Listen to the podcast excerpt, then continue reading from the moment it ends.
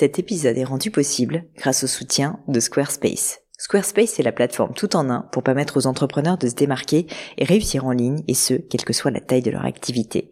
Pourquoi est-ce que j'ai choisi Squarespace comme sponsor du podcast? D'abord parce que je sais qu'ici vous êtes très nombreux à entreprendre, avoir un podcast ou un projet qui nécessite d'être valorisé sur un site web. Et que Squarespace propose des outils vraiment simples d'utilisation pour avoir un site beau, propre et efficace en un minimum de temps. Quelques exemples de fonctionnalités, des templates de sites web personnalisables et adaptatifs pour créer des sites beaux et design en un temps record, l'outil email, le nerf de la guerre pour développer votre activité et communiquer avec vos clients, ou encore leur outil SEO intégré pour émerger sur Google sans être un produit métier. Alors si vous voulez donner à votre business toutes les chances de se développer, je ne peux que vous recommander d'aller sur le site squarespace.com. En plus, Squarespace vous offre moins 10% sur votre première commande de site web ou de domaine avec le code Pauline. N'hésitez pas et rendez-vous sur squarespace.com, code Pauline.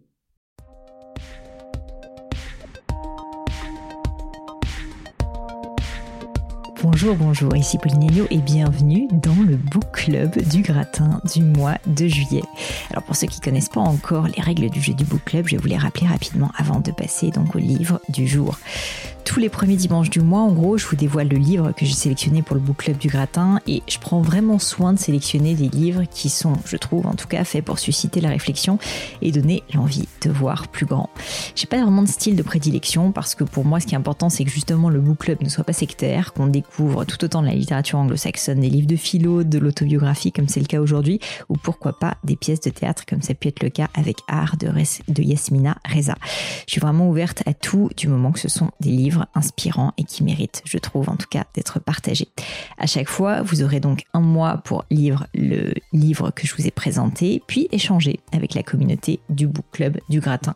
Quand vous aurez terminé le livre, donc, j'aimerais vraiment avoir vos remarques ou vos réflexions sur l'ouvrage. Est-ce que vous avez aimé ou pas? Qu'est-ce que vous avez trouvé intéressant? Est-ce que le style vous a plu? Qu'est-ce que ça a suscité comme réflexion chez vous? Mettez-moi tout ça en commentaire sur mes réseaux sociaux, par exemple. Alors, essentiellement sur LinkedIn et sur Instagram avec euh, mon pseudo Pauline Enfin je dis pseudo, mais en fait c'est mon nom, hein, Pauline Legnaud, et sinon en me taguant avec le hashtag Le Gratin Book Club, ce qui me permettra de vous retrouver facilement et pourquoi pas de partager vos commentaires aux personnes que ça pourrait intéresser. Si ça vous chante, vous pouvez aussi directement écrire ces commentaires et vos remarques, vos avis sur le blog du gratin, donc www.le-du6gratin.fr, rubrique livre rubrique Book Club, pardon. Je vous mets tout ça, en tout cas en lien euh, dans l'épisode pour que vous vous y retrouviez. Vous aurez compris, donc tout l'intérêt pour moi de ce book club, c'est vraiment de vous donner envie de lire et pourquoi pas que vous suscitiez à votre tour des envies de littérature en partageant autour de vous, d'où l'intérêt de partager sur les réseaux. Mais trêve de bavardage, quel est donc le livre choisi pour le mois de juillet 2020 bah, vous êtes évidemment pas sans avoir été secoué comme nous tous, je pense, par les violences urbaines qui se déroulent aux États-Unis suite au décès de George Floyd. Et j'avais à l'époque pas posté sur ce sujet sur mes réseaux sociaux parce que, pour être honnête avec vous, j'arrivais pas tellement à savoir si j'étais légitime ou pas pour le faire. J'avais assez envie de m'exprimer évidemment, mais je voulais pas le faire parce qu'il le fallait. Euh, je voulais vraiment que ça ait du sens et j'avais peur aussi d'en faire trop ou pas assez. Enfin bref, je savais pas trop comment me positionner parce qu'au fond, je suis quand même une femme blanche, complètement privilégiée, c'est clair.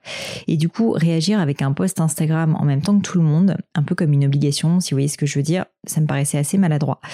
J'espère juste sincèrement que ça n'a blessé ou heurté personne, parce que évidemment, toute atteinte à la liberté ou à la sécurité d'une personne, à la santé d'une personne, évidemment, peu importe sa couleur de peau, son ethnie ou son sexe, bah, me touche profondément. Donc je voulais le dire évidemment et dire que bien évidemment la cause euh, noir euh, me touche beaucoup.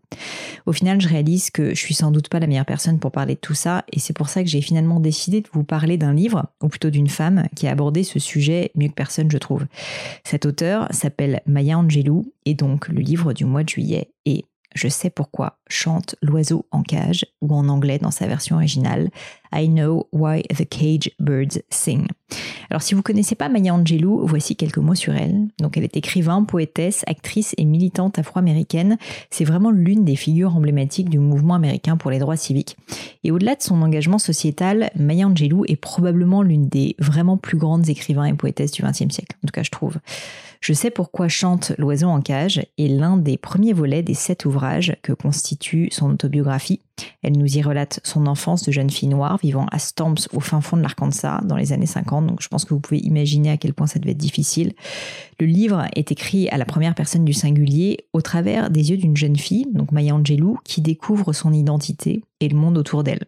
Je vous préviens, ce témoignage est terrible par certains aspects, par son réalisme et certaines scènes du livre, comme le viol subi par Maya Angelou alors qu'elle n'était qu'une enfant à peine, sont vraiment pénibles à lire, mais aussi hautement instructives, vous vous en doutez. Toutefois, on découvre avec la petite Maya que malgré la ségrégation, malgré les épreuves, malgré les difficultés, malgré le regard parfois très difficile des autres, avec un peu d'aide, la liberté peut se trouver au bout du chemin. Avec la bonté d'un inconnu, l'indulgence de reconnaître ses propres faiblesses, la volonté de rester digne envers et contre tout, ou encore les idées des grands auteurs de notre monde. J'ai personnellement lu ce livre en anglais, la version originale euh, est sous le titre I Know Why the Cage Birds Sing sur mon Kindle, je vous mettrai tout ça évidemment dans les notes, mais il est aussi disponible en français en format poche ou en version Kindle et j'ai regardé le prix euh, reste raisonnable puisque c'est autour de 7 euros. Ce livre en vaut vraiment la peine, je vous le promets, croyez-moi. L'écriture de Maya Angelou est lumineuse, elle est rude mais poétique, parfois drôle même, toujours très juste. Mais je ne vous en dis pas plus et laisse place à cet ouvrage de Maya Angelou, I Know Why the Cage Birds Sing, ou en français, Je sais pourquoi chante l'oiseau en cage.